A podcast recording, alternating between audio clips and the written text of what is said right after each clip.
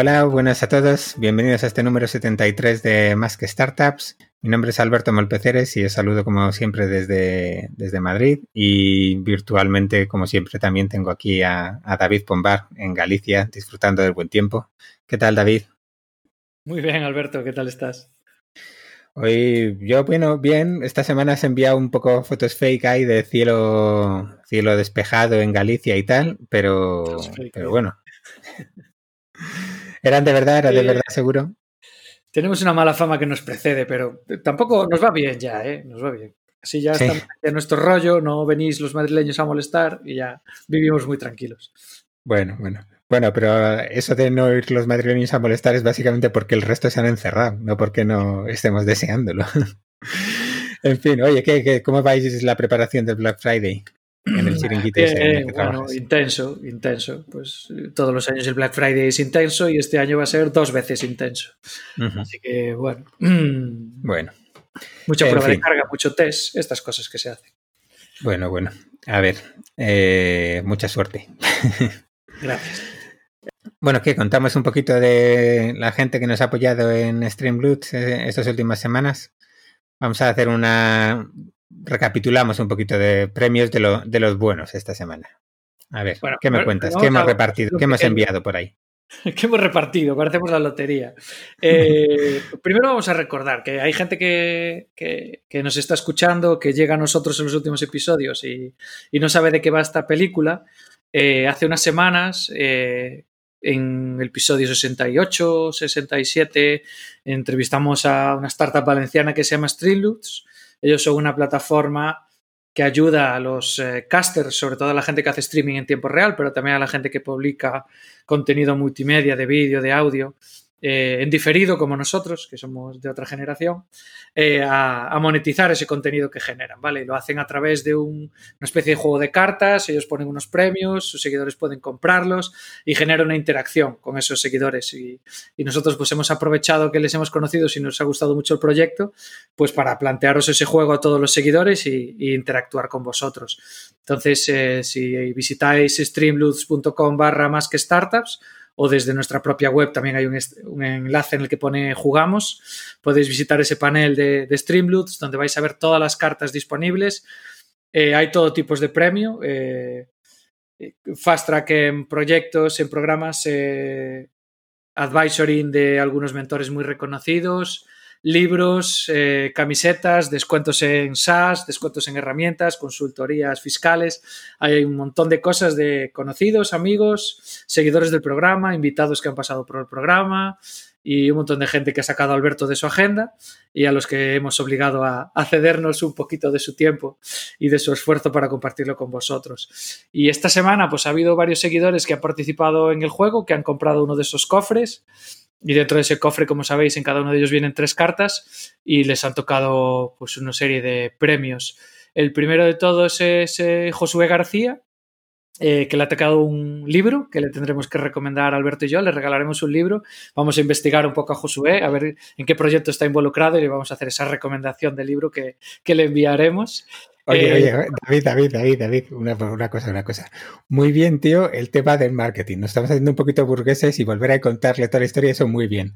Pero, tío, Josué García es el de Nibimu, tío, le hemos entrevistado. Ya, hombre, tío, bueno. Ah, está, a ver en qué proyecto está, pero ¿cómo dices eso, por favor?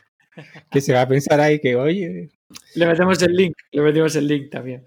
Bueno, hay otro libro hay otro libro para Fernando Milla, que a Fernando no lo hemos entrevistado, o sea que tenemos que investigarlo un poco más. Así bueno, que... solo le conozco hace 15 años, pero sí, vale, le investigo. Pero, yo no, pero, yo no, tío, no, no, presentes a todo el mundo. Entonces nos buscaremos, nos buscaremos la vida. Y después... Tenemos... Fernando. y después tenemos algo, un diseño que todavía no habéis visto y desvelaremos estos días, que es la camiseta, la camiseta que nos ha diseñado Hugo Tobío y que se va a ir una para Fernando Milla y otro para Adriata Rida. Así que estos días también os compartiremos el diseño de la camiseta para que la que veáis. Eh, Alberto sale muy favorecido, parece que está en la cuarentena todavía, no se desvela su edad. Eh, yo salgo un poquito gordo, pero bueno, no nos vamos a quejar. La verdad es que está, está muy chula, está muy chula la camiseta. Y el último premio de esta semana, joder, es premio gordo, eh, Roberto Aresena, que se ha llevado la cena en Macotos. Esto La es. Cuidado. Cuidado. Eh, nuestro invitado de hoy pone, pone cara de sorprendido porque además sabemos que es una persona de, que aprecia el buen comer y sabemos que le está generando envidia, pero sí, señor. Eh, la cena exclusiva que teníamos esta temporada en Makoto se la lleva Roberto y nada, ya nos organizaremos con él para a ver cuándo nos deja salir de casa, a mí salir de Coruña y podemos hacer esa cena todos en, en Makotos. Además, Muchas ganas, muchas ganas. Hace tiempo que no, que no estoy en Macotos, ese restaurante exclusivo de, de Madrid, en el que hay una larga, larga lista de espera. Pero, pero bueno, eh, la invitación de este año, la suerte que tuvimos de conseguir una mesa este año ya la ha tocado, así que bueno, ya veremos si el año que viene nos dan otra. Bueno, eh, David, muy bien, tío, te veo muy bien, te veo muy suelto y además con el marketing ahí a tope. ¿eh? Muy bien. Vamos a ver seguir. Pues cuando no estamos grabando me das la chapa de, es que no vendemos nada, hay que hacer más marketing, hay comunicación. Pon muchos tweets, pon muchos tweets. Ay, ay, ay. Bueno, a ver, eh, ya estas intros largas, así, o de media distancia que estamos haciendo ahora, eh, de como el primer kilómetro de calentamiento, eh, ya la dejamos y hablamos del invitado de hoy. Venga, Vamos, a, vamos a darle. Eh, Creo que le conocemos hace unos añitos. Seguramente tú desde antes, porque tú conoces a todo el mundo desde antes, Alberto. Eh, ha hecho el camino inverso que otra gente que hemos entrevistado. Generalmente empezó como emprendedor y después se, se ha ido a trabajar a otras startups y ahora está ahí un plano intermedio. Él nos contará un poco más. Eh, una carrera muy interesante, ha hecho mucho, sobre todo en la parte de side projects, una persona muy, muy eh, inquieta, con muchas ganas de investigar y de aprender y la verdad es que es muy divertido que te cuente sus aventuras y los líos en los que se mete. Eh, Marc Villacampa, bienvenido, caballero. Hola, hola, buenos días, buenas tardes y buenas noches. depende de, ¿En qué continente estás ahora mismo? cuando, ahora mismo en el continente europeo he, pasado gran parte del confinamiento en, al otro lado del charco, en México, pero ya, ya por aquí de vuelta, justo de vuelta para el otro confinamiento. esa semana que abrieron la puerta entraste. Eso es, eso es, me, colé. Muy bien. Sí, señor. Bueno, Marc, muchas gracias por invitarme al, podcast. ¿Y se, le puede llamar caballero? Si usted es demasiado joven todavía. Ah, bueno, la, edad, la edad es un invento, ¿no? Al final está todo en la cabeza. En fin. Eh, no sé, ¿cómo nos conocimos tú y yo, Mark? No me acuerdo. La verdad es que mm, quizá en algún Madrid RB o en algún. cuando me estaba metiendo yo un poco ahí en el mundillo de Ruby, yo creo que por ahí en algún momento. Sí, o sea, yo recuerdo, recuerdo de no sé, que lo primero que vi de ti fue algo eso con Ruby Motion o algo así, pero sí que no, no me acuerdo. Por Twitter y así, ¿no? Sí, no sé. Me acuerdo que hicimos un, un hackathon juntos, eso sí, mm. y ahí sí, pero, pero no me acuerdo. Bueno, sin más, que nos estamos liando. A ver, cuéntanos un poquito algo más de ti. bueno, pues, pues por, por, comentar un poco, pues desde el principio, yo, yo soy de Huesca, que, veo que hoy está muy, muy representado todo el norte del, del país aquí en el podcast. Y, bueno, como ya sabéis, por ahí pues no somos especialmente conocidos por, por, nuestra escena tecnológica. Entonces me ha tocado ser siempre muy, muy autodidacta, así como, decía David, ¿no? Buscarme un poco las castañas. Y, y empecé con la tecnología bastante pequeñito, con, con, ocho años o una cosa así, porque tuve la suerte que mis padres me compraron un, un, un ordenador, era un Pentium 4 con, con Windows Millennium, Ahí ya eso era el, año 2000 o así, ¿no? Que, a algunos les parecerá eso tecnología súper moderna, pero para mí no. yo, es lo que iba a decir, que mi primer ordenador, todo el mundo, pues oh, un Commodore, un MSX, no tenía disco duro y yo no, no, el mío un Pentium 4 con Windows Millennium. Siete cores, no. Entonces... Estaba, en, eh, estaba en el cloud ya. Bueno, sí, ahí, ahí sí, sí empecé ya, todavía, yo todavía llegué a ver los, los modem estos de, de Terra con, con, los soniditos estos raros, eso sí, ahí justito, justito llegué. Pero eso porque vivías en Huesca, ¿no? Bueno, también puede ser. Entonces, en, en, aquella época estaba eh, en, en, España toda, toda la locura esta de los juegos de Pokémon, que había, había salido los primeros juegos de, de la Game Boy en, en España y así, y, y, estaba bastante enganchado al, al tema. Y, tuve la suerte de, tener un compañero de colegio que, también le gustaba mucho Pokémon y, la tecnología. y decidimos que queríamos hacer una web de Pokémon, ¿no? Pero no teníamos ni idea de, por dónde empezar, ni, ni, nadie así a nuestro alrededor que nos, que nos pudiera ayudar o, enseñar o aconsejar. Entonces, eh, hicimos, hicimos la primera versión de la página con una herramienta que se llamaba eh, Yahoo Site Builder, que, ahora que está tan de moda las, las, herramientas estas de no code, pues era una especie de Webflow o, o Squarespace, pero de hace 15 años, ¿no? Entonces os podéis imaginar lo que, lo que, sale, lo que salía de ahí. Y, así un poco nos empezó a entrar el gusanillo de la programación, porque queríamos meter pues, más cosas en la web de, las que nos permitía esta herramienta, y empezamos un poco a aprender a escribir algo de, HTML, CSS, así, con el front page, ya, Weaver, así ya, ya un poco más, más avanzado. De ahí nos graduamos a escribir algo de, PHP y, MySQL para empezar a meter algo de contenido dinámico y añadir foros y todo eso. Y, bueno, pues todo un poco gracias a Google, ¿no? A, San Google, el, patrón de los autodidactas. Y, entonces ahí sí que creo que la clave para aprender a programar para nosotros fue, fue bastante que no, queríamos en realidad aprender a programar, sino que la programación era como una herramienta que nosotros eh, estábamos utilizando para llegar a un fin, que era crear esta página y, compartir este hobby que nosotros teníamos con, el mundo, ¿no? ¿no? nos lo tomábamos tan en serio lo de aprender a programar. Y, nada, y a los pocos años, eh, pues se convirtió en, la web de Pokémon más visitada en español, eh, así de, hobby. Y, en aquella época sí que todavía se gastaba, se, ganaba algo de pasta con, Google AdSense, pues nos sacábamos unos 100, 150 eurillos al mes, que oye, para, para 14, 15 años, pues te parecía ahí una, fortuna. Y, esos fueron un poco así mis, comienzos con la tecnología y, con, crear productos digitales. David, tío.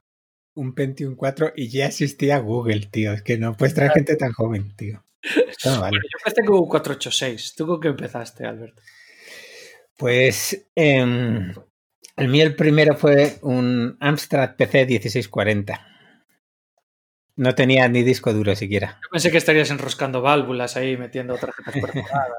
no, no, no, porque éramos muy pobres y en la granja no teníamos para, para meter las válvulas, pero vamos, ahí las vi, las vi en la universidad y las tarjetas perforadas, pero no. En casa, en casa, lo primero que tuve fue eso. Sí, señor. Bueno, a ver, vamos a, vamos a seguir un poco con, metiéndonos con Mark, que es lo que, lo que hemos venido a hacer aquí. ¿Cómo escapaste de Huesca, Mark? Cuéntanos eso, tío. Uf, pues, pues ahí yo ya, cuando, cuando acabé el bachillerato, sería ya por el año que yo no hice BUP y esas cosas, ya hice bachillerato y COUN y no sé, no sé lo que, lo que se hacía antes. Eh, cuando terminé el bachillerato, allá por el, por el 2010, pues tenía que decidir un poco qué, qué estudiar, ¿no? Y, y ahí como, como la, ignorancia y, la juventud es, muy atrevida, pues yo ya pensaba que, todo lo que tenía que saber de programación y de informática y así, pues, pues ya lo sabía y lo que no sabía, pues ya lo aprendería por mi cuenta y así, ¿no? Entonces decidí poner ahí el, modo difícil y decidí venirme a Madrid a, estudiar industriales, ¿no? Ahí, industriales. Y, ya el primer, pues pasé el primer año bien, aprobé bien, más o menos, adaptándome a la vida en, la gran ciudad. Eh, y, ya en, el segundo año de, la universidad yo ya empezaba a notar que, estudiar industriales como que me aburría un poco, ¿no? Que, tuve un poco una crisis existencial, no sabía muy bien qué, hacer, ¿no? Y, como estaba un poco ocioso y, en busca un poco de, un camino que seguir, pues eh, empecé a, ir a eventos de tecnología en Madrid, ¿no? Y creo que mi, primer evento al, que fui fue una de las primeras ediciones de, de BetaBeers, que creo que, muchos lo conocerán o, habrán ido en, su momento, incluso habrán presentado su proyecto ahí. Y, fue un poco mi introducción al mundo de las startups y me abrió un poco los ojos a, todo el mundo que, no conocía, de, nuevas tecnologías, de desarrollo, de lenguajes, de frameworks, de, de proyectos y sobre todo conocí mucha gente creo que, cuando llegas a, una ciudad nueva o, te quieres meter en una, en una comunidad local eh, y conocer gente nueva, es, eh, la clave es ir varias veces a un evento y, cuando ya conoces un poco la dinámica y a los organizadores y, así, pues ofrecerte para ayudar eh, o ampliar el evento y, con eso es, una buena manera, aunque no, aunque no seas muy conocido en la comunidad o, no tengas muchos contactos, de empezar como a crearte un poco tu, tu network ahí, ¿no? Y, y en, las, recuerdo que en, esas vacaciones de Navidad del, segundo curso eh, de la universidad, pues eh, decidí empezar a hacerme unos tutoriales de, uno de los frameworks que, más de moda estaban por aquella época en Madrid, que era Ruby on Rails. Y, me gustó bastante porque era, un gran cambio eh, respecto a los lenguajes que yo ya había usado, que era sobre todo PHP, ¿no? Y, sobre todo, más que el framework, me gustó mucho el, lenguaje, porque Ruby te permitía mm, expresar el código de una manera como más, más cercana a lo que es el lenguaje natural. Y, como me gustó tanto el lenguaje, pues decidí a ver qué más cosas, aparte de webs, se podían hacer con, Ruby. Y, justo por aquel entonces eh, salió una herramienta que te permitía hacer aplicaciones para iPhone usando Ruby y, me puse a aprenderla. Y, había ido varias veces al, meetup eh, de, Ruby eh, en, de, Ruby on Rails en Madrid, y creo que fue donde, donde conocí a Molpe. Y la verdad es que no, me enteraba demasiado porque yo estaba empezando y todo el mundo ahí sabía mucho, escuchaba las charlas, pero, pero no me enteraba de mucho. ¿no? Y, y la verdad que jamás se me habría ocurrido dar, dar una charla, porque pues eso, no, no sabía demasiado. Pero dije, bueno, pues en esta tecnología eh, todos empezamos de cero porque acaba de salir, ¿no? Y digo, pues si me la estudio durante un mes bastante a fondo, pues hay posibilidades de que sea el que más, el que más sabe de esta tecnología en, la sala. Y dije, no, y, creo, que, creo que este es un punto importante porque eh, destacar dentro de una tecnología que, ya está asentada es bastante difícil porque ya hay mucha gente que tiene mucha más experiencia, ¿no? Y, sobre todo cuando estás empezando en, la programación. Entonces, mi recomendación sería apostar por una tecnología nueva, una tecnología diferente o que, esté empezando, porque si la tecnología se vuelve popular, pues ya te posicionas desde un primer momento como, un experto en, ese tema y, si no sale bien con la tecnología, pues oye, no pasa nada porque igualmente pues habrás aprendido un montón. Y, bueno, con, esto del Madrid RB, pues le, pregunté al organizador que, si le parecía que diese una charla y, le, estuvo, estuvo encantado porque todos los organizadores de estos eventos de estos meetups, pues eh, siempre están buscando gente porque, porque necesitan speakers para, los eventos y, creo que son un muy buen sitio para empezar a, en esto de dar charlas y, que se te quite un poco la vergüenza. Y, di la charla y, coincidió que uno de los asistentes, que también estaba muy metido en el mundo de, Ruby on Rails, era Sam Lone, que, en ese momento estaba, esto era por el año 2012, estaba empezando a montar Cabify con, Juan de Antonio. Y, y al poco tiempo me, contactó Sa, porque me dijo que le había gustado mucho el tema de esta tecnología y, que si me apetecía que empezara en, en Cabify, hacer una beca, porque yo todavía estaba en, la universidad, eh, estar de becario y, hacer la aplicación para iPhone. Y, dije que sí. ¿Y qué, número de empleado eras? Pues yo creo que por aquel entonces no éramos más de 10 personas en toda la empresa. Estábamos ahí en, un piso en la Gran Vía, un piso chiquitito, todos amontonados. Sí, yo me acuerdo, no, en, ¿cómo es la perpendicular? No sé si es... San Bernardo, San Bernardo, en Gran Vía con San Bernardo. Eso es, y ahí era, me acuerdo a ver un día era eso, era ocho o una cosa así, tú ya andabas por ahí dando vueltas. Sí, sí, sí, estaba ahí en, en modo pipiolo. Pues sí, y, bueno, la verdad es que nunca, realmente nunca había hecho una aplicación para iPhone y, o sea, una aplicación completa, ¿no? O sea, yo os he dicho que llevaba un, mes estudiándome la tecnología y, de hecho no, tenía ni idea de lo que era Cabify. me lo intentaron explicar varias veces, pero ni siquiera había coches en la calle en ese momento que se pudieran pedir y, el, concepto me, costó entenderlo. Pero bueno, dije, oye, pues es la primera vez que me ofrecen un, trabajo en una empresa de verdad, ¿no? Con otros programadores de verdad y, y podía aprender de ellos. Entonces dije que sí, bueno, ya ya, ya, me, ya, me, intentaría sacar las castañas del fuego, ¿no? Y, yo creo que, esto también es una cosa clave, ¿no? Que al final, en el mundo de la tecnología y las startups, pues es, más importante la capacidad que tienes para aprender eh, en algo que no sabes, ¿no? Que, lo que ya sabes. Porque, y esto sirve en todos los trabajos, en realidad, pero especialmente en, en tecnología, porque si ves una oferta y no cumples todos los requisitos, pues aplica igualmente, ¿no? Porque demuestra, tú simplemente en la, entrevista demuestra que eres capaz de aprender y, que te sabes mover y ya irás aprendiendo mientras trabajas, ¿no? Que, es el, mítico fake it till you make it, que es, básicamente lo que, lo que hice yo ahí.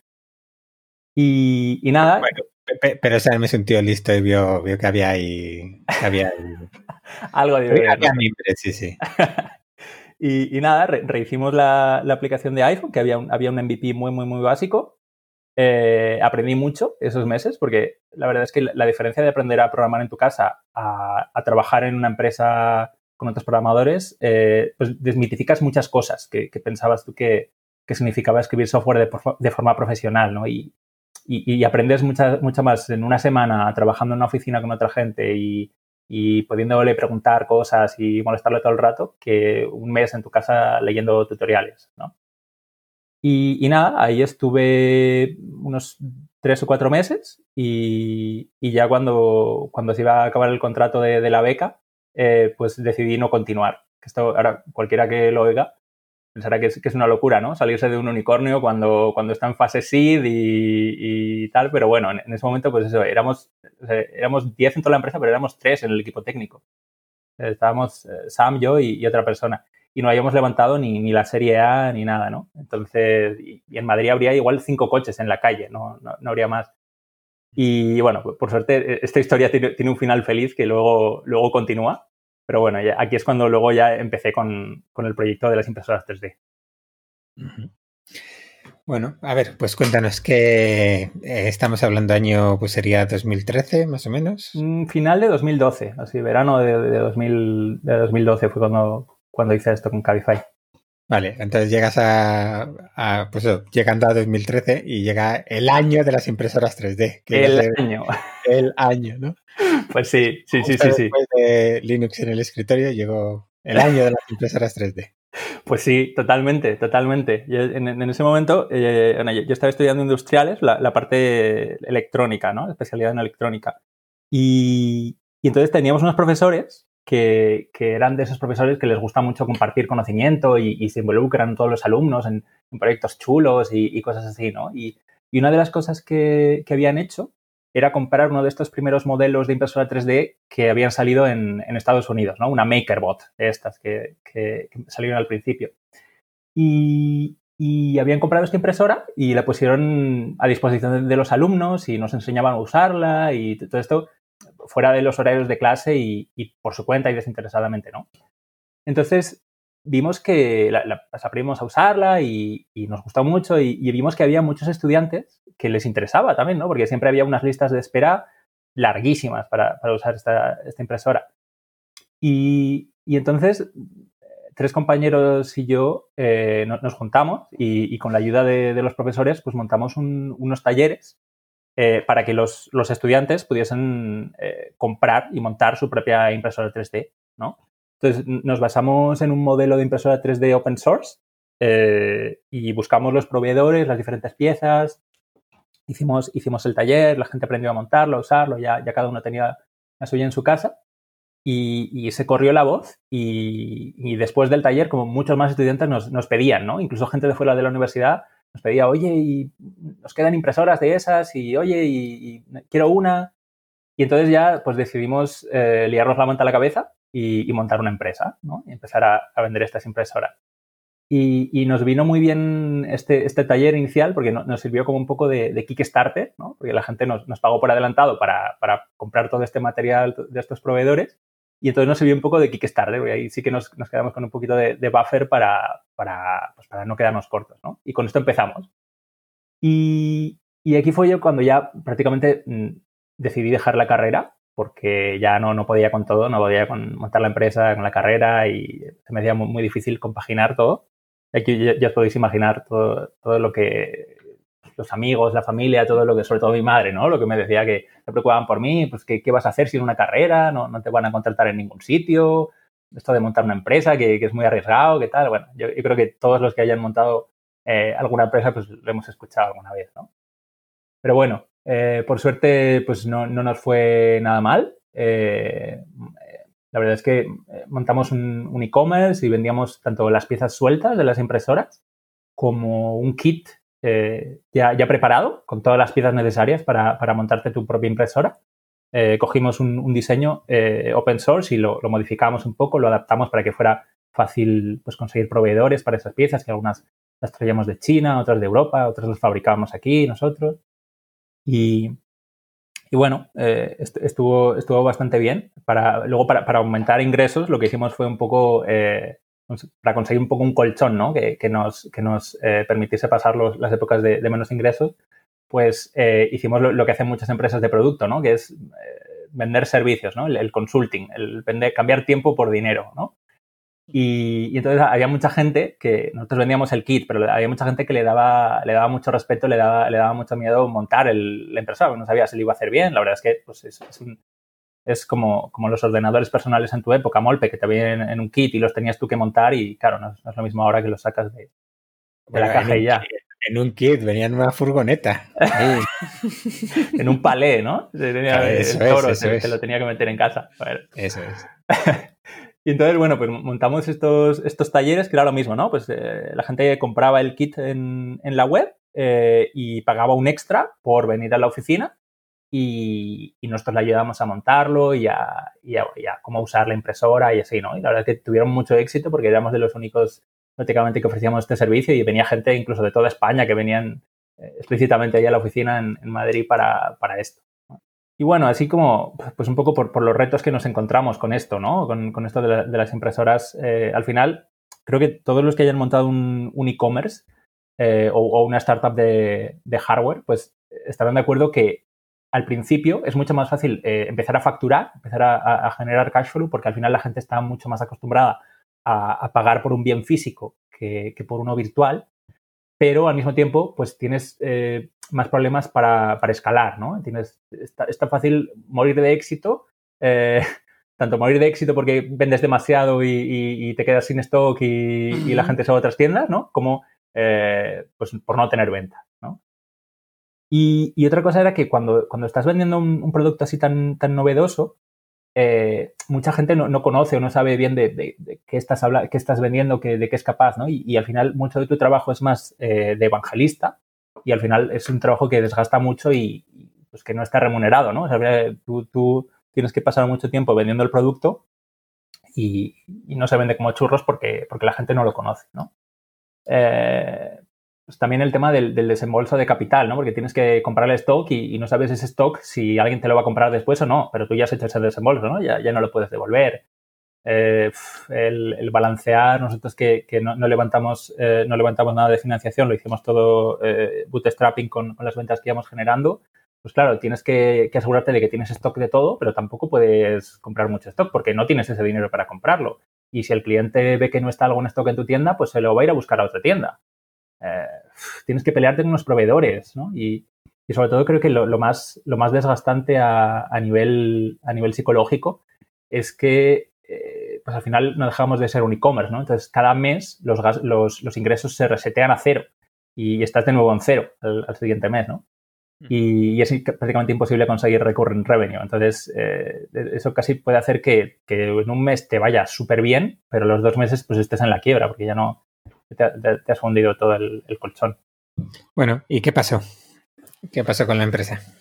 Pues nada, esto era en, la época así de, 2000, lo que tú decías, ¿no? 2000, final de 2012, 2013, estaba, era cuando más, más de moda estaban las impresoras 3D, que, salían todo el rato en las noticias y, y, ya parecía que todos íbamos a tener una impresora 3D ese año en casa y ya íbamos a tener el replicator de Star Trek, ¿no? Y íbamos a poder imprimir de todo.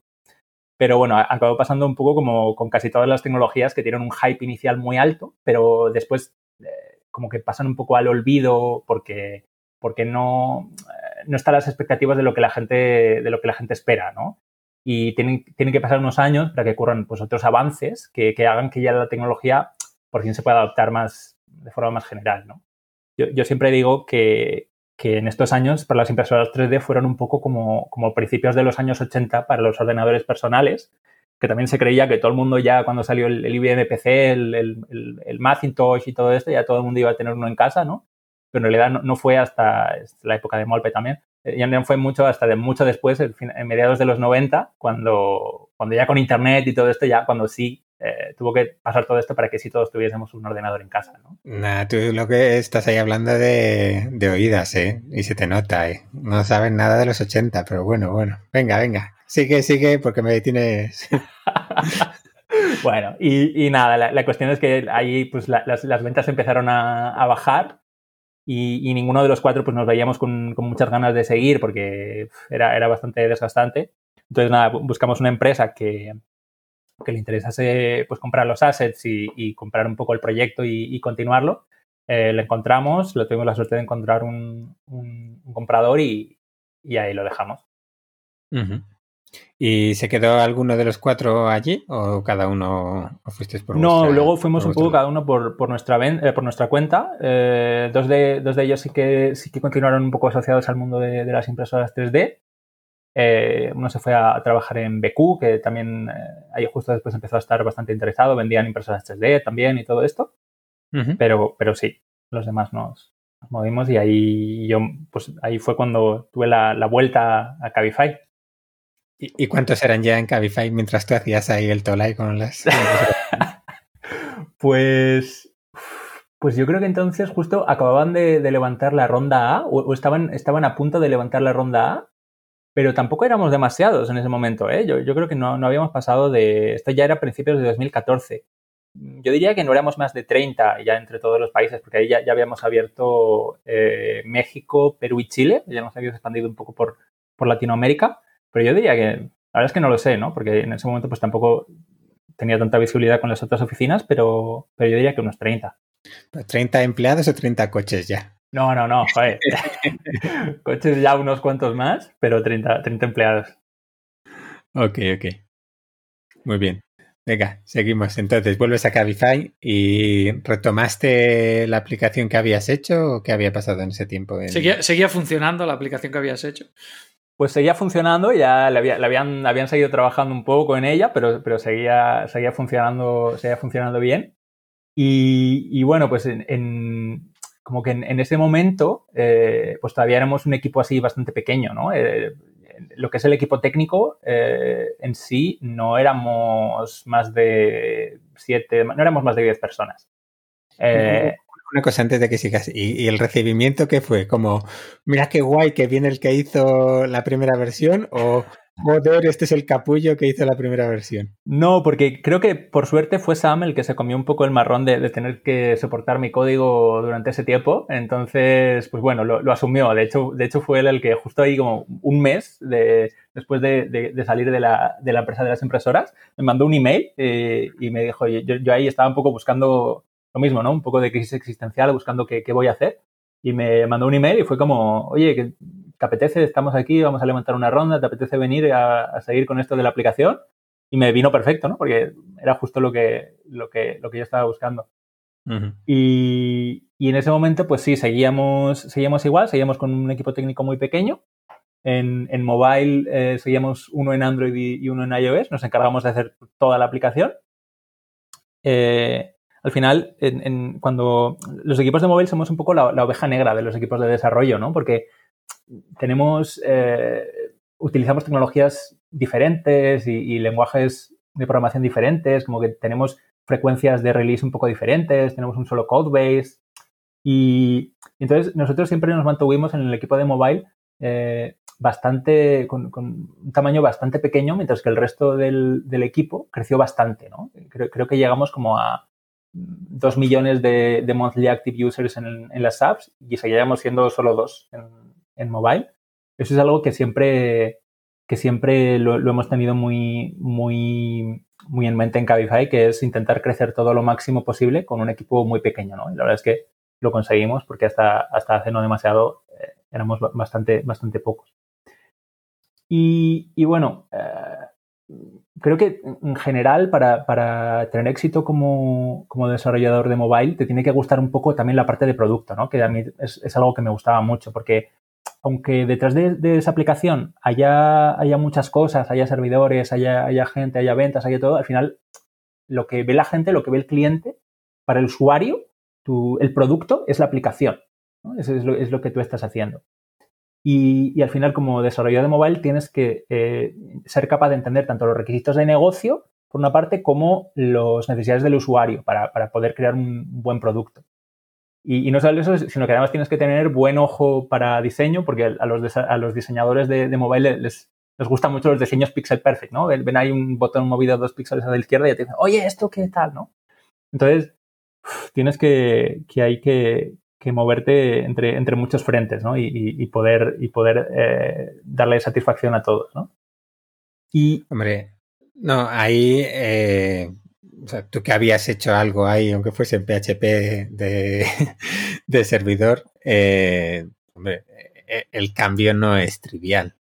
Es sí que, y ahí todavía era un poco controlable. Me imagino que después con todas las historias de los distintos dispositivos y demás, eh, eso tiene su, tiene su mérito. No, Bueno, por, aquella época creo que todavía estaba el iPhone 4, que dices, no, pues ahí todavía tiene un solo, un solo tamaño de pantalla, ¿no? Que dices, ok, pues ya, ¿no? Luego ya fue la, la explosión esta de, tamaños de pantalla que ya sí te hace que, tengas que estar un poco más pendiente de eso, pero, pero bueno.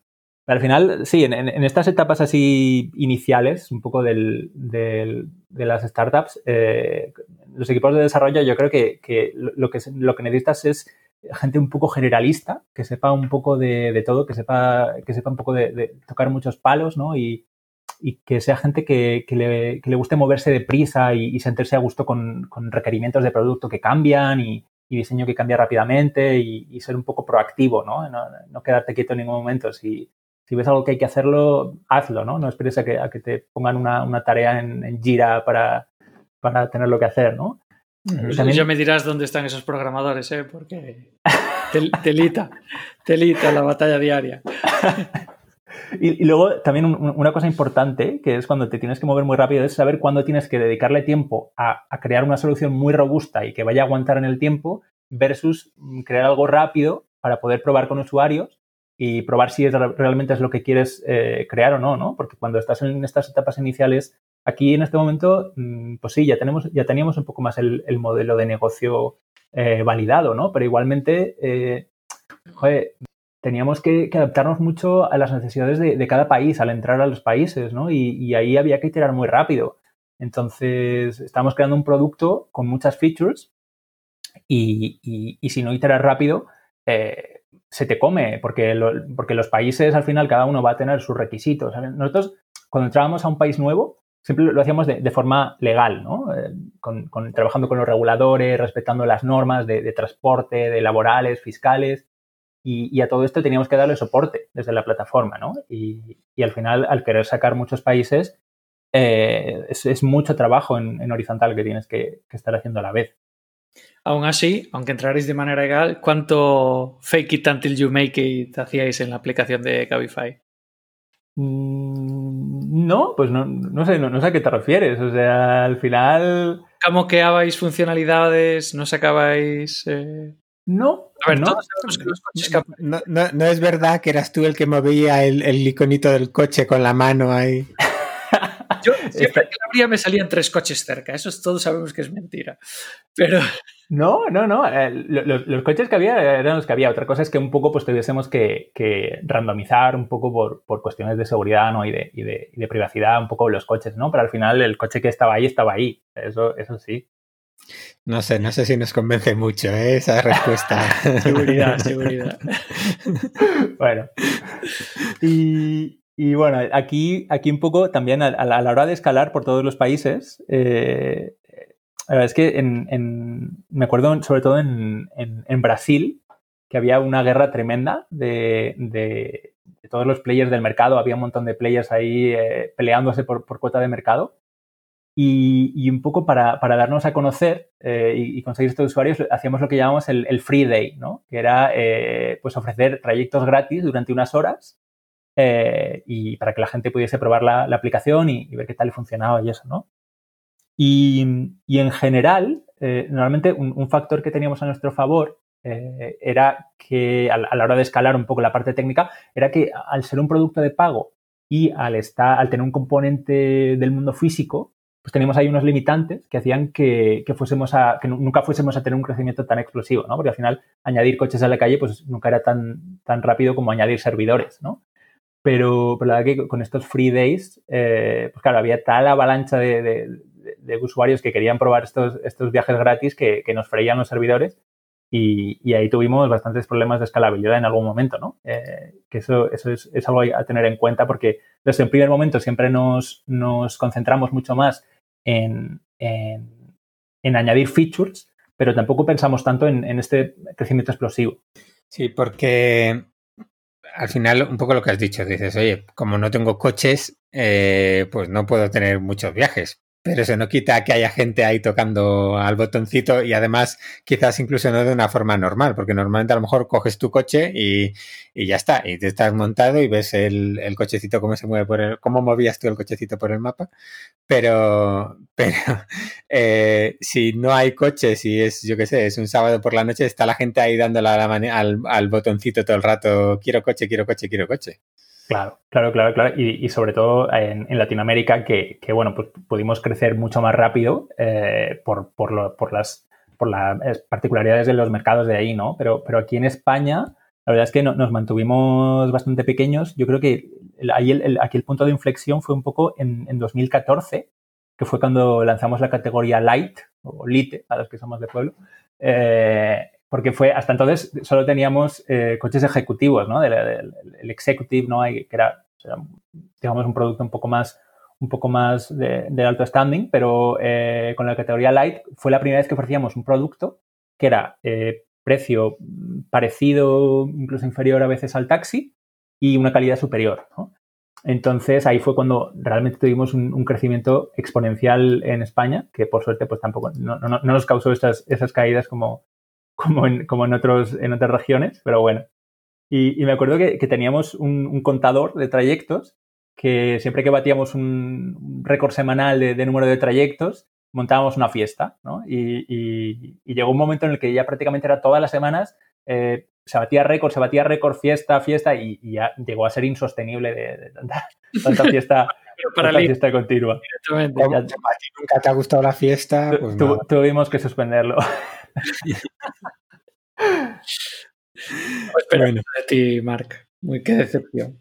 ¿Y cómo, cómo fue evolucionando tu rol en la empresa en este, en este tiempo?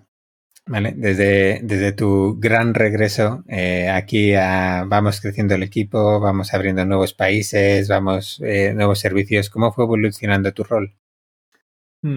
Pues la verdad que eh, en, en, en este momento, cuando ya empezamos un poco a, a, necesitar crecer el equipo, que en realidad nos, nos mantuvimos bastante pequeños como hasta 2016, no éramos más de 20 personas hasta 2016 y ahí fue un poco cuando, cuando empezamos a, a crecer. Y, y, una de las claves para, para crecer el equipo técnico eh, fue traer gente junior y, y formarla. ¿no? Una vez que ya teníamos un producto, eh, el, el, product market fit famoso, ¿no? y, y, ya teníamos un producto con unas features un poco más, eh, un poco más asentadas, traer gente junior y formarla fue, fue, clave porque al final todo el mundo quiere contratar siempre gente senior.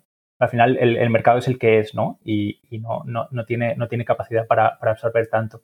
Y, muchos de los hires vinieron de, de Ironhack. Recuerdo bastante, bastante gente buena que, que, vino de Ironhack con backgrounds completamente diferentes a, a, a, lo que es la informática o la ingeniería. Y, y eso, Ironhack y algún otro, algún otro bootcamp del, del estilo. Y, y, bueno, ahí en ese momento todavía teníamos eh, toda la parte, de, lo que es la parte de servidor, eh, la teníamos en, el famoso monolito de Rails, ¿no? El, Majestic Monolith de, de Rails. Y, y, al crecer el equipo y, escalar el producto un poco, pues el, el, camino lógico era dividirlo en microservicios, ¿no? Estaban súper de moda los microservicios y todo el mundo quería tener microservicios y al final se veía como un, un poco un silver bullet para, para escalar en, en, en performance. Y al final esto a veces eh, pues nos causaba algunos, algunas frustraciones porque eh, puede haber diferentes propuestas ¿no? para solucionar los mismos problemas y, y, acabas tomando un camino que a veces es erróneo, tienes que, que rectificar y, y, esto a veces causa tensiones y estrés en el equipo hasta que consigues realmente una arquitectura técnica y, y, una estructura de equipo que funciona y que te permite seguir creciendo y, mejorando el, el, producto. ¿no? Y creo que, que una cosa que, que hicimos eh, que, llegamos a, actuar, a, implementar, pero quizá lo tendríamos que haber eh, hecho antes, es organizar el equipo de producto, que, bueno, en lo que llamamos el equipo de producto incluye todo, ¿no? Eh, ingeniería, diseño, product manager, todo, que era eh, organizarlo no tanto en base a la arquitectura técnica, sino más en base a las necesidades del negocio, ¿no?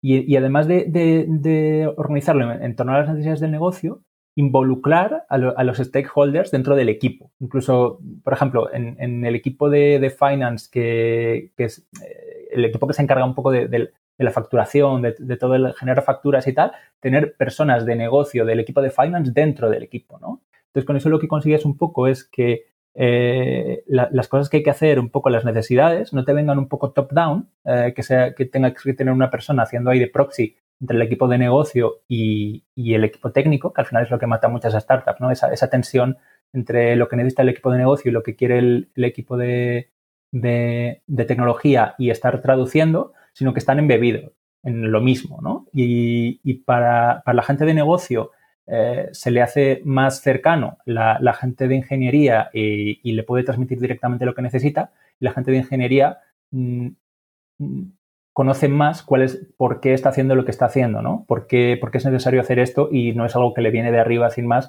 sin tener un contexto de negocio de por qué, ¿no? Creo que, creo que eso fue bastante clave.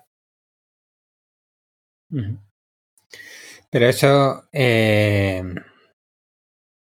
eso es fácil cuando, pues hombre, eh, es una empresa grande y la, gente de negocio está ahí, ¿no? En los primeros años, como decías antes, que, hace falta gente que sepa buscarse un poco las castañas, cuando el fundador está por ahí dando vueltas, intentando captar clientes, cuando todo está así, eh, sí que es cierto que ahí el, rol tiene que ser otro, como, como decías antes, ¿no? Sí, un rol un poco em, más ambivalente, ¿no? Sí, sí. Que bueno, que yo antes también nos hemos reído, David y yo. Te deseo que tengas que contratar muchos programadores y tú estés por ahí de CEO porque, porque eh, va a ser divertido, va a ser divertido. Programadores a los que le guste la incertidumbre no es lo habitual. Sí, ahora, nos va a caer por todas partes, pero... hombre, pero sí que tiene que tener una vena, una cierta vena emprendedora porque a veces cuesta. Y lo que has dicho tú, jo, ese equilibrio de pragmatismo con pureza técnica, entre comillas, ¿no? O sea, hay muchas cositas ahí que ese, ese nivel de incertidumbre de una startup en los primeros años eh, hay, que, hay que aguantarlo pero bueno, que hemos venido aquí a hablar, de ti y a contar de cada No, pero, pero fíjate, hay, otra cosa también dentro del, tema de escalar los equipos, ¿no? Que, creo que eh, eh, son muy importantes las transiciones internas dentro de la empresa, ¿no? Obviamente cuando, cuando eres pequeño, no, esto, esto no, no tiene mucho sentido, pero cuando empiezas a escalar, muchas veces el, conocimiento de, tu producto es, mucho más importante que las habilidades que tengas, ¿no? Porque las habilidades que las habilidades pues las puedes enseñar, se pueden aprender fácilmente, pero tú, tú como empresa no puedes ir afuera de tu empresa y contratar a alguien eh, de fuera que sepa más sobre el producto que alguien que ya está dentro, ¿no? Y, creo que en, nuestro caso, eh, en Cabify, el, equipo de Customer Support fue, fue una, una gran fuente de fichajes para otros equipos internos dentro de la empresa y al final eh, son la gente que, está en contacto directo con los clientes, son los que mejor conocen el, producto y son los que mejor conocen un poco los pain points de los, de los clientes, ¿no? Y, creo que, por eso estas, estas, transiciones internas son muy importantes y, creo que todas las empresas, eh, pasado un punto de, crecimiento, deberían tener un, deberían encontrar dentro de la empresa mm, algún departamento o, o, puestos internos que sirvan un poco de cantera para el resto de la empresa, ¿no? Eh, quizás son, son, puestos que requieren menos formación inicial, eh, en los que puede entrar gente que quizá pues, eh, están, están, todavía estudiando o acaban de salir de la carrera, pero tienen un background diferente que más adelante, conforme se vayan formando y vayan aprendiendo más sobre el producto, puedan transicionar a otro equipo dentro de la empresa donde pueden poner en, uso tanto sus habilidades como su conocimiento del producto. No, eso que has dicho, de hecho, eh, el caso concreto de la gente de, soporte, sí que eh, lo he oído en, muchos casos también, sobre todo cuando va creciendo, porque es gente que, que, normalmente además tiene un cierto don de gentes, ¿no? Ya de por sí por el trabajo que hace y al estar eso, hablando con los clientes, cuando el cliente se queja, pues tiene que hablar con facturación, si de ahí o es un problema técnico es tal, al final es acabar recogiendo mucha información sobre el producto antes te preguntaba eh, sobre tu evolución natural, ¿no? Como que me imagino que desemboca en, tu salida, ¿no? Eh, tu evolución como pues un desarrollador que le gusta pues eso, eh, meterse en el fango, ¿no? y, estar ahí trabajando, pues según va creciendo ese equipo, vas adquiriendo otras responsabilidades, la propia dinámica, aunque tenga esas cosas buenas que comentabas, ¿no? De, incorporar y de aprender de otros departamentos, pues las propias dinámicas de la aplicación en, eh, cambian, ya no es tan fácil de, bueno, vamos aquí a, mover con el dedo el cochecito, sino que hay que tener un poquito más de, de criterio en todo, ¿no? Cómo evolucionas y, por qué llegas a ese punto en el que dices, oye, yo me bajo de aquí hasta aquí he llegado. ¿Por qué? Pues eh, un poco eh, lo, que os comentaba, que seguimos con, el equipo de mobile bastante pequeño, mientras que el resto de, la empresa, el resto del equipo técnico crecía mucho más, ¿no? Eh, llegó un punto en el que ya sí que necesitábamos, digamos que pasamos la, etapa de scale up, ¿no? Donde abrimos muchos países y llegamos ya a otra etapa en donde, en donde la idea era empezar a, crecer un poco el producto de forma horizontal, ¿no? Añadir más features, mejorar la calidad del producto, un poco que se notase eh, esa, calidad que nosotros siempre en, todos los países nos hemos querido diferenciar un poco como marca, eh, como ser la opción eh, de, calidad versus, versus otros competidores. Y eso se tenía que reflejar un poco en, el producto en sí, ¿no? Entonces, ahí empezamos a crecer el equipo de, mobile también, empezamos a, venir más gente, ¿no? Y empezamos a dividir un poco más las, las, las responsabilidades, y, bueno, ya un poco después de haber pasado en ese momento, haber pasado por todas las etapas de la empresa, desde, desde seed hasta unicornio y de estar bastantes años ahí trabajando en el mismo producto, eh, yo sentía que ya me hacía falta un cambio, ¿no? Porque, porque al final, eh, pues llevaba muchos años con la misma aplicación, ya la había rehecho como tres o cuatro veces y, ya no, notaba que algo, algo necesitaba cambiar, ¿no? Y creo que en, en cada etapa de una startup en realidad se necesitan personas, pues eso, lo que hablamos antes, ¿no? Con unas, unas fortalezas y, unas habilidades diferentes. Entonces, si, si, quieres no frustrarte y seguir teniendo impacto en la empresa, pues tienes que estar mm, constantemente reinventando un poco tu puesto, aprovechando las oportunidades que salen. Y creo que, mis habilidades son más útiles en las etapas un poco más iniciales de una empresa, donde el, producto no está tan completamente definido, donde puedes iterar más deprisa, tienes más capacidad de impacto, ¿no? Porque eh, la capacidad de impacto en, un producto pues se reduce cuanto más grande es la empresa y más personas hay trabajando eh, sobre ese producto, ¿no? Y al final, eh, un poco siempre pongo el ejemplo de, Spotify, ¿no? Que son creo que entre 100 o 200 desarrolladores de, mobile y, hay una persona que se encarga solamente del botón de play, ¿no? Entonces, claro, quizá eso es, un rol que a mí se me hace un poco, un poco angosto, ¿no? Eh, y entonces, eh, pues decidí, surgió la oportunidad de, moverme a Lana y, para ahí que me fui. Bueno, ¿y qué, es Lana? Bueno, a ver, me, pongo en modo pitch, ¿no? Eh, pues Lana es una, plataforma para trabajadores de la gig economy o economía colaborativa que les ofrece un, wallet digital donde poder recibir sus pagos y poder acceder a servicios financieros. ¿no? Entonces, eh, ¿qué ofrecemos? Eh, pues en, primer lugar es poderte crear una cuenta digital directamente desde el móvil, recibir una tarjeta de débito y eh, poder hacer transferencias bancarias. En, un segundo nivel es poder hacer pagos de recibos como agua o, teléfono, internet o ese tipo de servicios.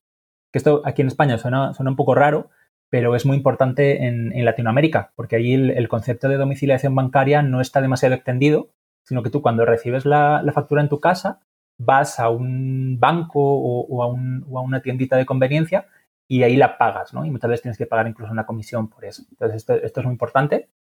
Eh, y luego, eh, en un tercer nivel, vendría lo que son los servicios financieros, que ahí ya incluiríamos pues todo, ¿no? Desde préstamos, seguros, eh, planes de pensiones, adelanto de nóminas, ¿no? Que, creo que alguno por aquí sabe bastante de eso.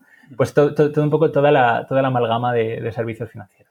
Vale, eh, varias cosas. La primera es pregúntale a tus padres cómo pagaban al principio los recibos ellos, que no, que no llevamos tanta distancia, tanta diferencia con, con, con algunos otros países, que parece que estamos aquí y tal y dices, oye, que eso no llevamos tantos años. Aquí hasta el año 82-83 una mujer no podía abrir una cuenta sola, así que... bueno, en fin, que, no, que estamos metiéndose en otra cosa. Eh, varias cosas sobre eso. Eh, has dicho, me moví a Lana, es porque es un proyecto dentro de Cabify, porque además has dicho esto está enfocado a la gig economy, que es básicamente pues gran parte de, los trabajadores del mundo Cabify están en ese entorno. ¿Es un proyecto que sale dentro de Cabify o, es parte de Cabify o cómo? Sí, sí, sí, sí. Pues la, la, ANA surgió un poco como, como, un proyecto interno, como dices, dentro de Cabify, dentro del, área de nuevos negocios, que es, que es, un área dentro de Cabify que, en, lo que se, en lo que se enfoca es en, crear, en, en buscar negocios complementarios al, al ride sharing, ¿no? y, por ejemplo, ya han salido otras empresas como Movo de ahí, ¿no?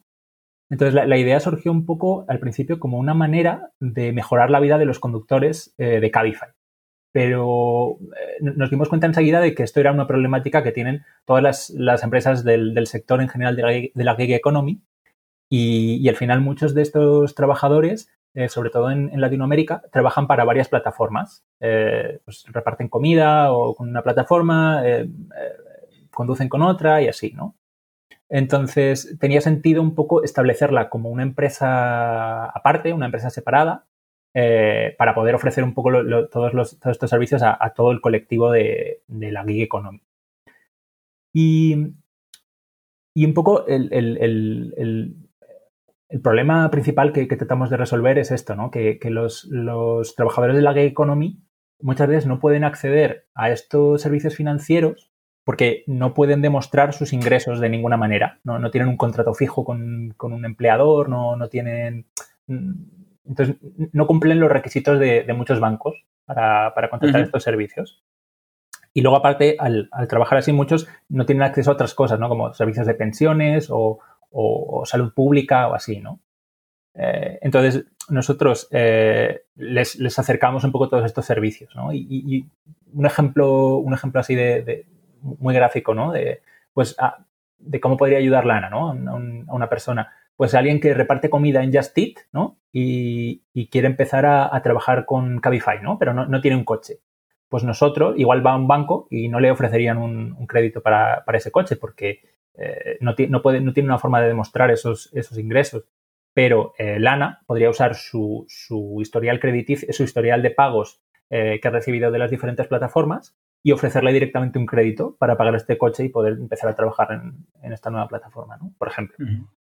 Y eh, estáis enfocados sobre todo en, Latinoamérica, entonces. Sí, sí, sí, sí. en, Latinoamérica eh, ahora mismo estamos, estamos ya operando en, México y en Chile. Eh, y la idea es abrir en otros mercados. tenemos, tenemos por ahí pendiente Perú, Colombia, Argentina y, y algún otro mercado. y la idea es validar el negocio un poco en estos, en estos mercados y seguir creciendo ahí, ¿no? Porque, porque es, que es, es, el mercado donde más, donde más hace sentido, porque eh, ahí en torno al 50% de la población o está infrabancarizada o, directamente no está bancarizada, ni siquiera tiene una, cuenta de banco, ¿no? Nos dimos cuenta al, empezar en, en Cabify a ir ahí que cuando les pedíamos a los conductores la, cuenta de banco para pagarles, muchos decían que, no tenían o, te daban la cuenta de, su madre o, de su, o de su abuela o de su, ¿no? Y, nos dimos cuenta de que eso era un, gran problema. Mira, David, cómo está ahí andando, hablando con gente de negocio, el aquí, el, pequeño Marque, cómo habla, infrabancarizados. Está ahí, lo tiene. bueno, eh, ¿y, qué, qué, haces tú ahí, aparte de aprender palabras tan bonitos como infrabancarizados? Pues bueno, eh, empecé, empecé desde el principio un poco a, pues, pues lo que hablábamos, ¿no? No, teníamos muy claro en, cómo se tenía que, en qué se tenía que enfocar el producto, cómo tenía que ser ese producto. Y, un poco se basó en, empezar a iterar, ¿no? Al final eh, no teníamos nada de experiencia en, el mundo fintech. Aquí nosotros que sois ya dos titanes de, de, ese mundo con bastante experiencia, pero no teníamos ni idea, ¿no? Y, empezamos, empezamos a, investigar un poco cómo, cómo funcionaba, ¿no?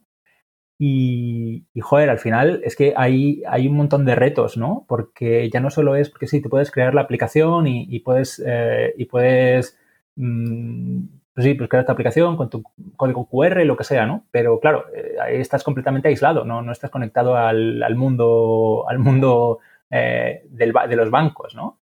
Entonces, ahí uno, uno, de los principales retos que, tenemos es el tema regulatorio, ¿no? sí, que es verdad que cada vez eh, más en los países de Latinoamérica, eh, pues eh, todos los países están trabajando ya en, una ley fintech que, permite a las nuevas empresas pues, empezar a operar con, una licencia, pero, pero, muchos todavía están, están un poco verdes, ¿no? Y, ahí en lo que estamos trabajando es en las diferentes maneras que tenemos de entrar a los países, ¿no? Por una parte, puedes entrar directamente eh, pidiendo, pidiendo la licencia, ¿no? Pides la licencia y si te la conceden en un, en un, en un tiempo razonable, eh, pues ya lanzas directamente.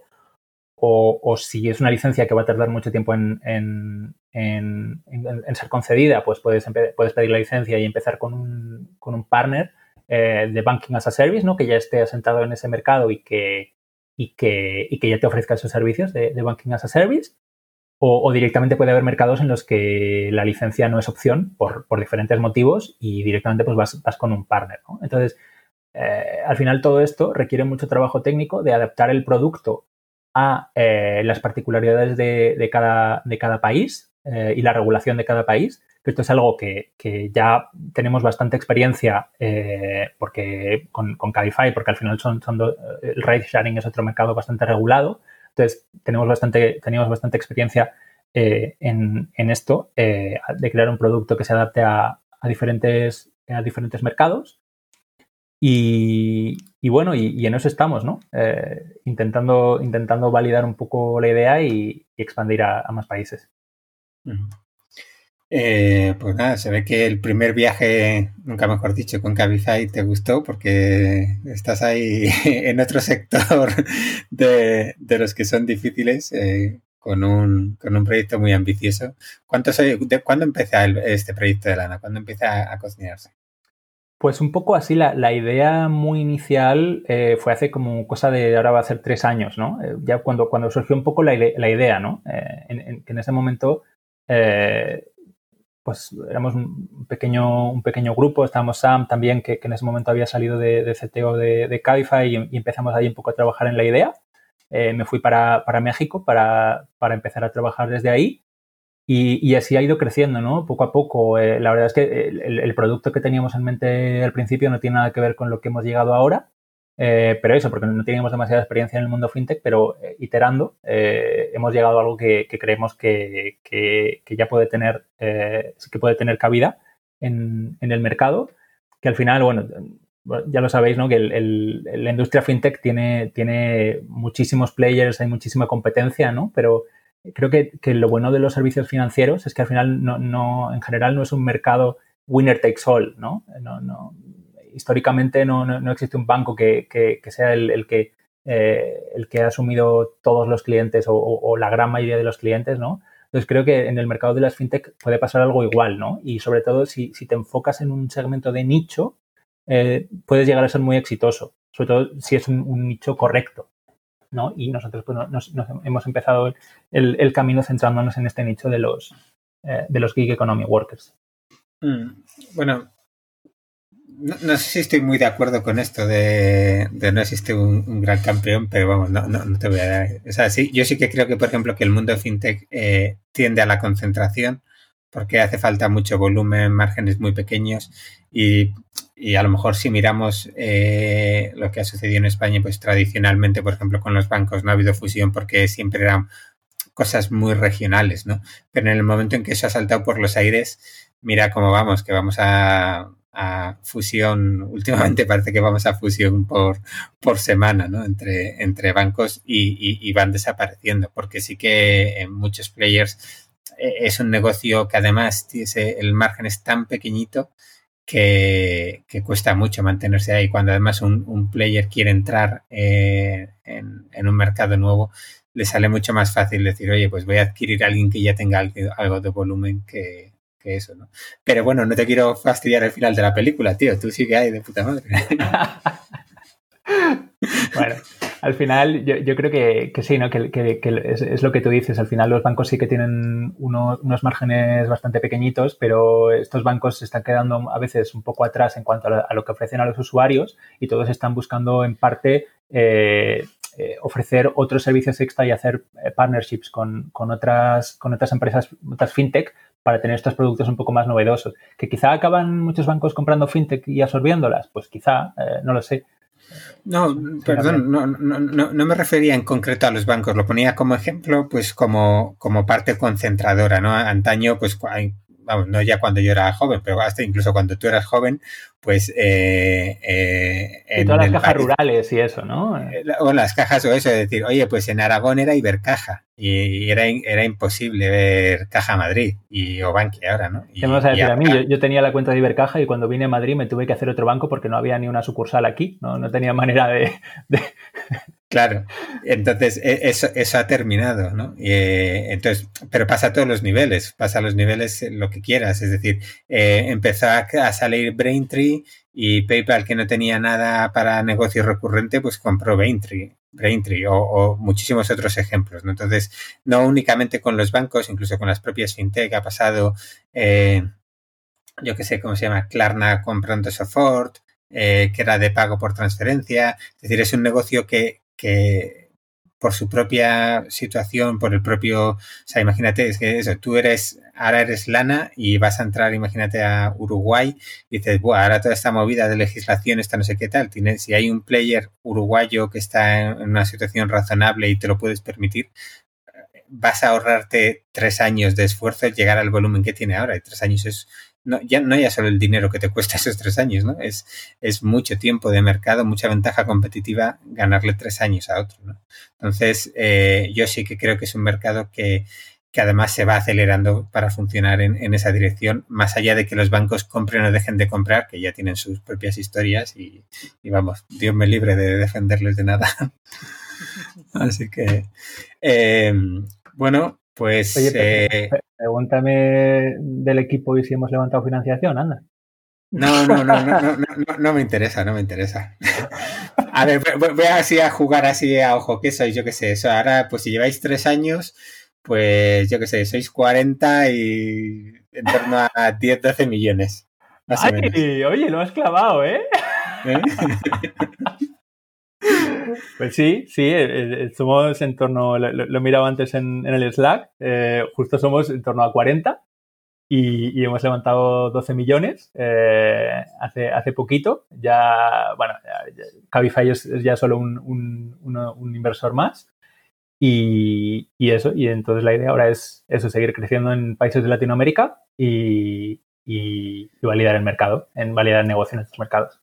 Claro, si es que, tío, yo sé mucho de fintech. Nosotros, mira, yo te lo digo, nosotros llevamos año y medio, somos en torno a 15 y hemos levantado dos y medio. Si es que esto son, son matemáticas. La regla de son tres matemáticas. de la fintech, ¿no? Está claro, tío. Yo te, te, puedo decir si quieres lo que vais a estar, de, dónde vais a estar dentro de dos años, pero ya te digo, no te quiero fastidiar la película.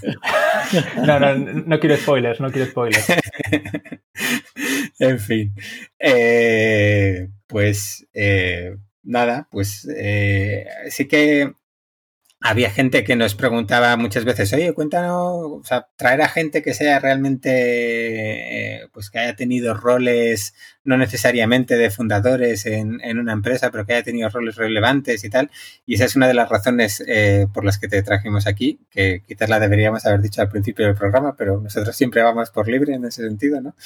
Eh, y la verdad es que, bueno, a mí, a mí me ha encantado, a pesar de, a pesar de tu insultante juventud y tus continuas pullas hacia, hacia mi edad, pero ha sido un rato muy agradable y, y, yo creo que David puedes hacer aquí ahora despertar un poco de la siesta y, y salir un poquito a, a, tu sección habitual.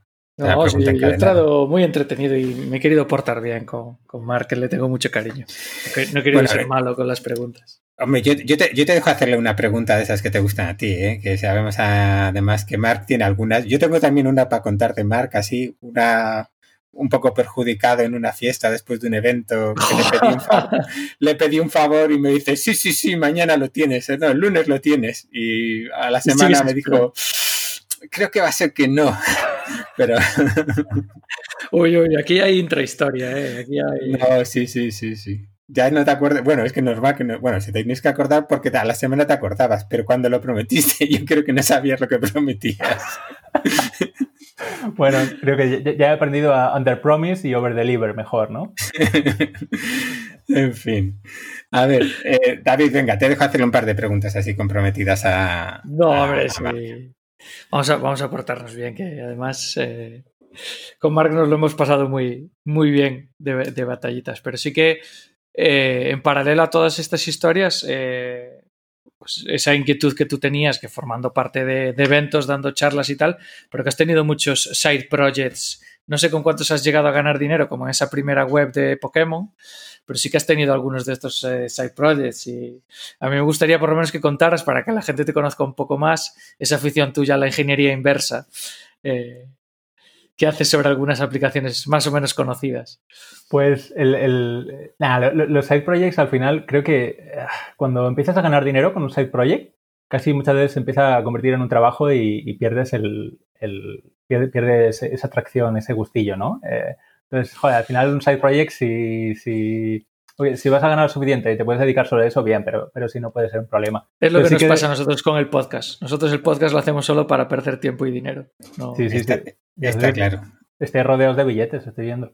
Eh, pues sí, el, tema de, la ingeniería inversa, la verdad es que me empezó a, atraer bastante cuando, pues, metiéndome en todo el mundo mobile, porque al final, eh, muchas veces, pues, quieres, quieres acceder, quieres tener eh, Sí, pues, pues quieres saber un poco cómo funciona esa interfaz, esa API, después de haber trabajado en APIs para aplicaciones móviles y, haber trabajado sobre muchas, quieres saber cómo funciona eh, esa API en otras apps, ¿no?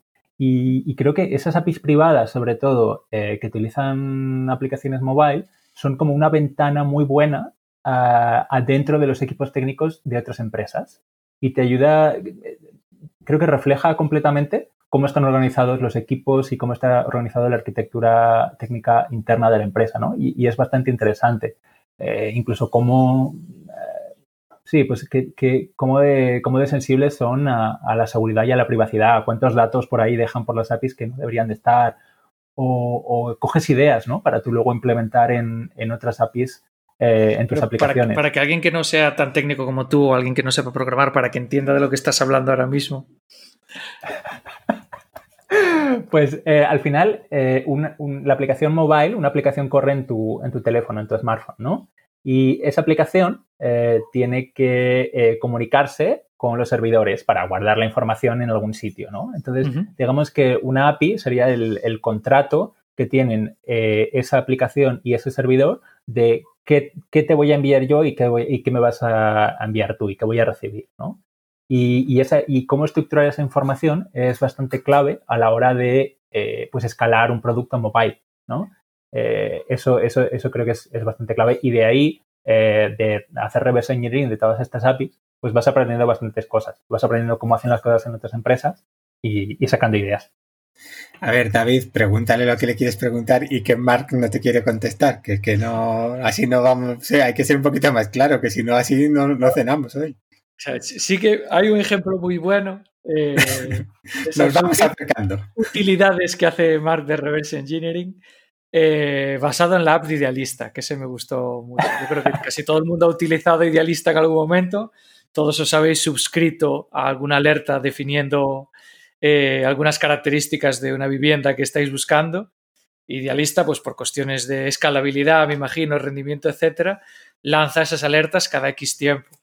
Y yo me acuerdo todavía cuando Mark me contó que él había eh, destripado el API de, la aplicación y que era capaz de obtener las alertas antes de que Idealista las mandara, sacándolas de la propia API y se dedicaba a revenderle el servicio a amigos y conocidos. No, no, no, es para tanto, no es para tanto. Creo que, creo que más que, más que eso, porque en realidad las alertas tú no, las puedes mandar ya. Eso sí que las alertas ya lo han mejorado mucho y llegan enseguida. Un poco más lo, que hice fue que no, cuando estaba buscando piso al llegar a Madrid, bueno, un tiempo después, ¿no? Eh, el, mapa de idealista se me quedaba un poco corto, el mapa de la web, ¿no? Estaba ahí pequeñito y no, me, no me, quedaba muy, muy claro las cosas. Entonces lo que me hice fue un, un scriptillo que, sacaba, sacaba los pisos de, la API eh, y los pintaba en un mapa de CartoDB. En, en, perdón, Carto, Carto, que ya, ya hace tiempo que cambiaron de nombre y, y si no me van a, me van a correr pues en, eh, pintaba los mapas, en, pintaba esos pisos en, el mapa de Carto y de una forma un poco más visual, ¿no? Porque cada punto eh, tenía un tamaño dependiendo del tamaño del piso. Un piso más grande, pues era un circulito más grande, otro más pequeño. Y también eh, los, bolitos tenían diferente color dependiendo del rango de precio.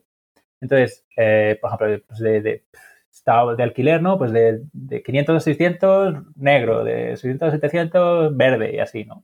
Entonces, era una manera muy fácil de ver todos los pisos en un solo mapa y de ver claramente, pues, oye, cuáles eran los chollos, ¿no? Si veías un bolito muy grande eh, del color más bajo, pues, joder, aquí algo está pasando, ¿no? Eh, y, sí, y, creo que es, un poco, eh, al final, los programadores, creo que en, el fondo lo que somos somos creadores de herramientas, ¿no? Nos gusta mucho crear herramientas y, al final estos scripts son algo que todo el mundo puede utilizar y, que te ayuda a, hacer cosas más fáciles de tu vida. Y creo que de ahí viene todo este crecimiento de las herramientas de no code, porque nos hemos dado cuenta de que todos necesitamos estas pequeñas herramientas en nuestra vida que nos, hacen fácil algunas tareas y que son herramientas muy, muy customizadas, muy propias, que van, solo valen para tu use case pero históricamente solo alguien que se programar programarlas podía crear. Y con todas estas herramientas de no-code, ahora cualquiera se puede hacer una herramienta muy, muy, muy, para un, uso de, para un caso de uso muy concreto.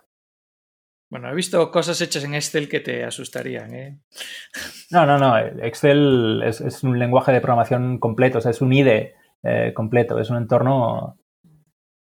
Bueno, ¿y qué pasó con el mapa de idealista? ¿Te lo compraron para que no les arruinases el negocio? No, pues encontré piso y ahí se quedó.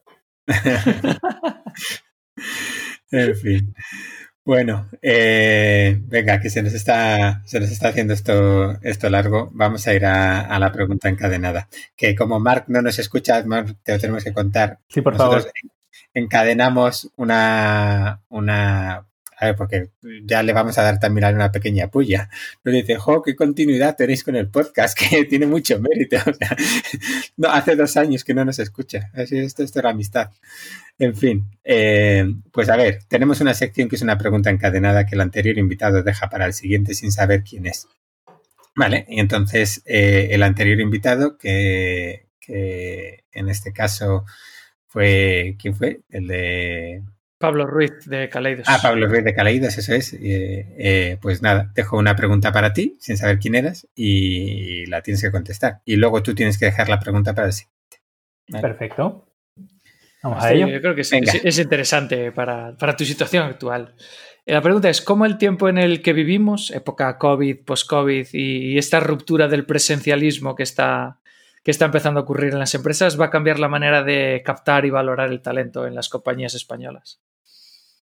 Uf, una muy buena pregunta porque ahora parece que, la mayoría de las empresas grandes en, Silicon Valley están empezando a ser mucho más eh, friendly, ¿no? Con el tema del, remote, del teletrabajo. Y, creo que aquí pues pueden pasar dos cosas, ¿no? Eh, o, bien todas estas empresas empiezan a, contratar eh, personas por todo el mundo y, lo que hace es eh, crear un, mercado global de desarrolladores eh, y las empresas tienen muchísima más competencia de empresas grandes para contratar al mejor talento. Eh, y entonces los salarios medios suben en, regiones donde, donde históricamente han, sido más bajos.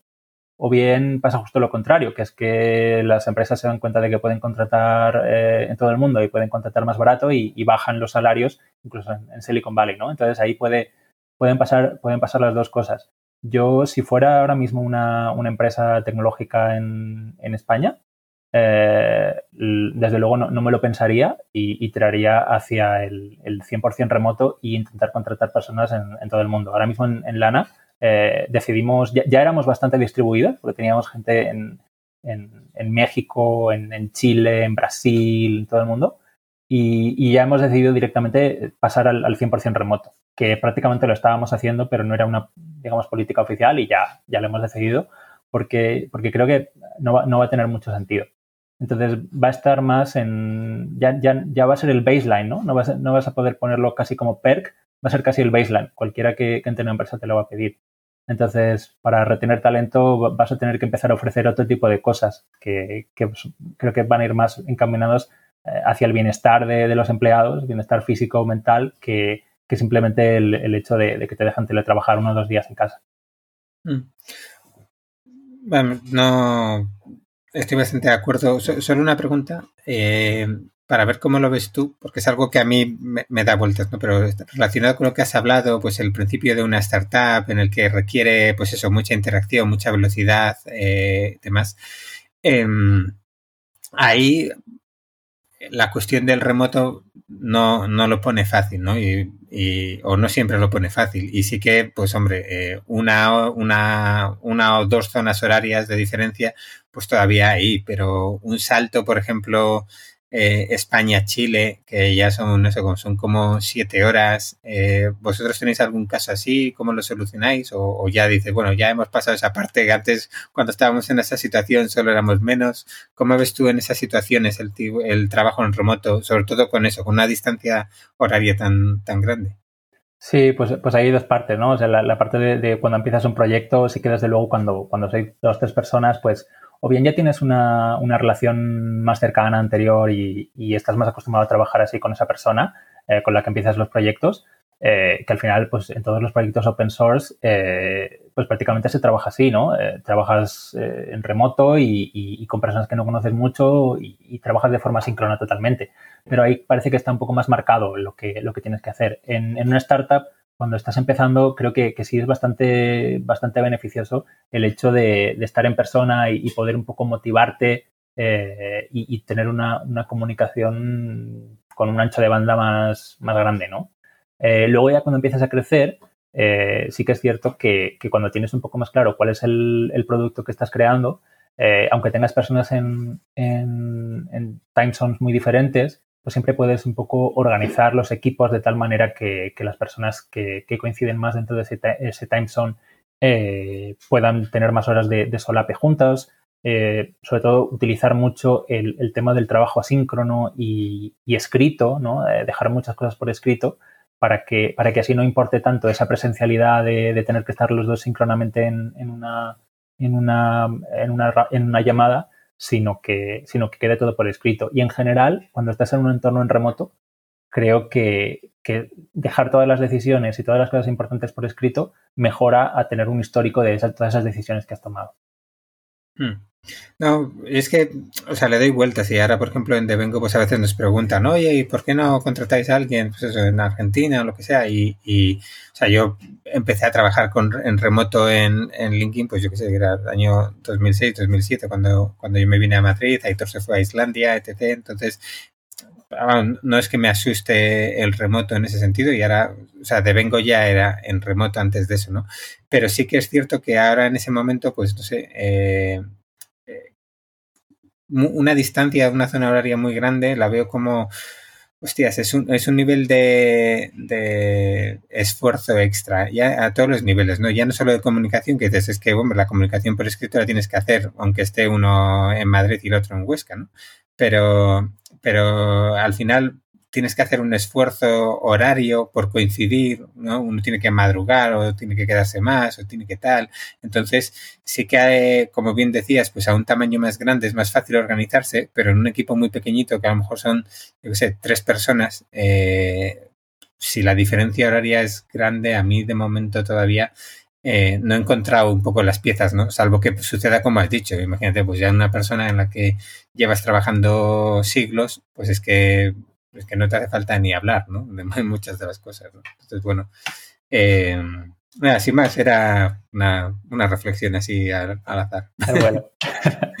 bueno, a ver, eh, nos tienes que dejar tú una pregunta para el siguiente. Uf, a ver, me voy a poner un poco, un poco filosófico. Eh, ¿Un emprendedor se hace o se nace? ¡Uh, qué bueno! David, dile la parte que no sabe de esta pregunta. Ahora tienes que contestarla tú también, no te vas a ir de rositas. Ay, ay, ay, ay.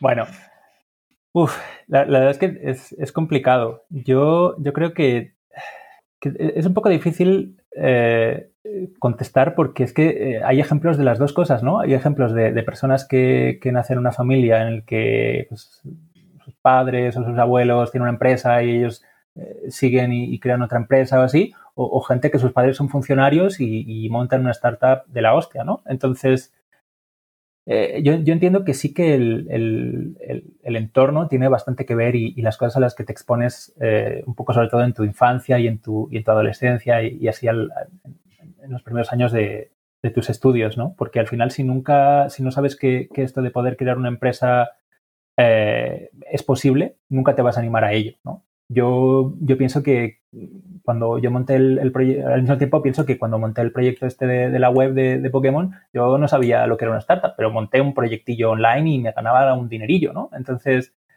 yo, yo creo que sí que es bastante innato, pero es algo que, que si no se potencia en tu entorno, no, no llega a, digamos, a, explotar y, a, revelarse en todo su, en todo su esplendor.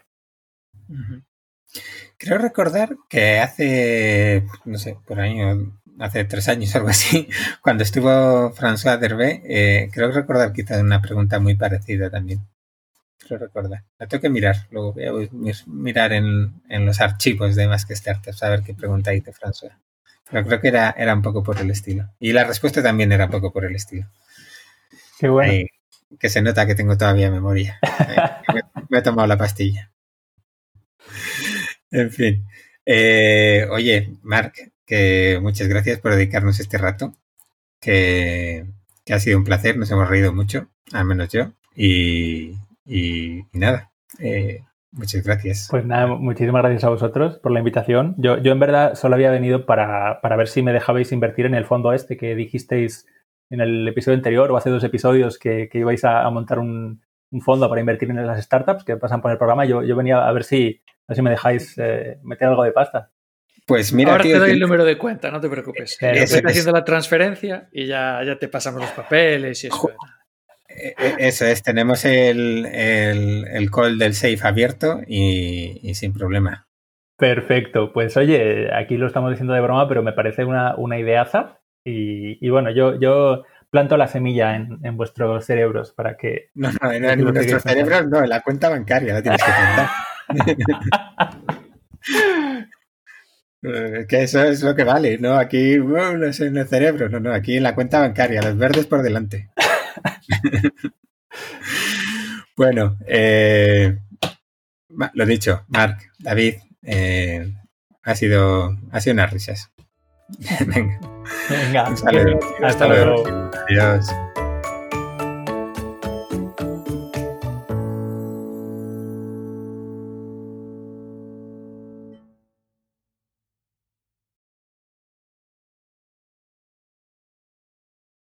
Hola, buenas a todos, bienvenidos a este número 73 de Más que Startups. Eh, ahora, metemos una tamo falsa al final, entonces tengo que, tengo que, que que me equivoco para meterla ahí, como hizo Bonilla en la Tarugo del año pasado. bueno, venga, ya está. Y, ese fue... Eh... Perdón.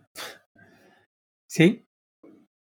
Mm, sí. Sí. Sí. Sí. Sí, sí, sí, me acuerdo. Eh, si es cortito, sí. Hostia. ¿Crees que será cortito, David? No sé, nunca he hecho esto. si te digo la verdad.